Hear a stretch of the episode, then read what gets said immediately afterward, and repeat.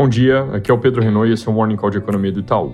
Começando pelos Estados Unidos, se ontem a discussão estava entre o Fed subir 50 ou 75 pontos base na próxima reunião, hoje, depois do CPI, a dúvida é se eles fazem 75 ou 100, com apostas pendendo para essa segunda opção. O número que o mercado inteiro esperava que viesse pressionado veio, no final das contas, bem mais forte que o previsto, com alta de 1,32% do índice cheio no mês, contra a nossa projeção e consenso de 1,1%. O núcleo de inflação, que exclui energia e alimentos, também veio salgado, com alta de 0,71%, antes consenso de 0,5%. Com isso, a taxa de inflação ao consumidor norte-americano acelerou para 9,1%, e o núcleo, que deveria recuar, quase não se moveu, de 6 para 5,9%. Itens importantes e persistentes, como o aluguel residencial, seguiram em alta forte, num quadro que, no geral, foi bem ruim. Ontem eu comentei que uma boa parte do FOMC defendia alta de 75 pontos, enquanto outros estavam com a cabeça mais aberta, esperando a evolução dos dados para definir o que iam fazer. Depois desse número, parte dos que defendia 75 pode pular para 100 e quem quer olhar os dados vai acabar indo na direção de mais juros também. Os membros que falaram ontem depois do CPI de fato não fecharam a porta para subir 100 pontos, pelo contrário, alguns citaram explicitamente 100 pontos como uma possibilidade. Ainda não dá para ter certeza do que eles vão fazer. Uma opção, por exemplo, seria manter o ritmo em 75 em julho e repetir a mesma dosagem em setembro, em vez de acelerar mais agora. É, para calibrar as apostas, vai ser importante ver o que falam outros membros. Hoje tem Waller, meio-dia, e também ficar de olho no que sai na sondagem da Universidade de Michigan amanhã, dado que na última vez veio uma alta forte das expectativas de inflação consumidor, que ajudou a empurrar o Fed na direção dos 75 em vez de 50 na última decisão. Obviamente, esse contexto de inflação muito forte nos Estados Unidos também aprofunda os temores de desaceleração forte no mundo, como resultado de mais aperto de juros. Isso fica bem aparente no comportamento recente dos preços de commodities.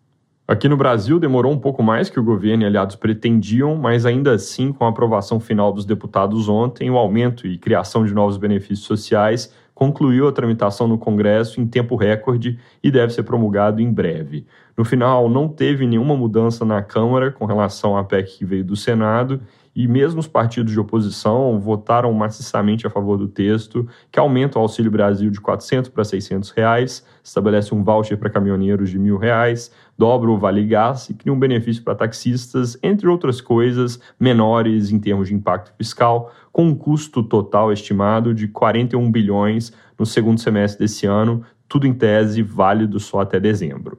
Foi a expectativa de aprovação desse texto que nos levou na semana passada a revisar a projeção de resultado primário do governo para um déficit de 0,4% do PIB em 2022, vindo de uma projeção de zero. Voltando mais no tempo, a gente chegou a projetar superávit de 0,5% do PIB em 2022, mas reduzimos na hora que começaram a surgir as medidas de corte de impostos. Para o ano que vem, nós também fizemos uma mudança grande de 0,1% para 1,5% do PIB em déficit fiscal, partindo do pressuposto que vai ser difícil cortar algumas medidas temporárias, como o aumento de Auxílio Brasil e também colocando na conta renúncia de receita que vem de um ano cheio com os novos tetos de ICMS.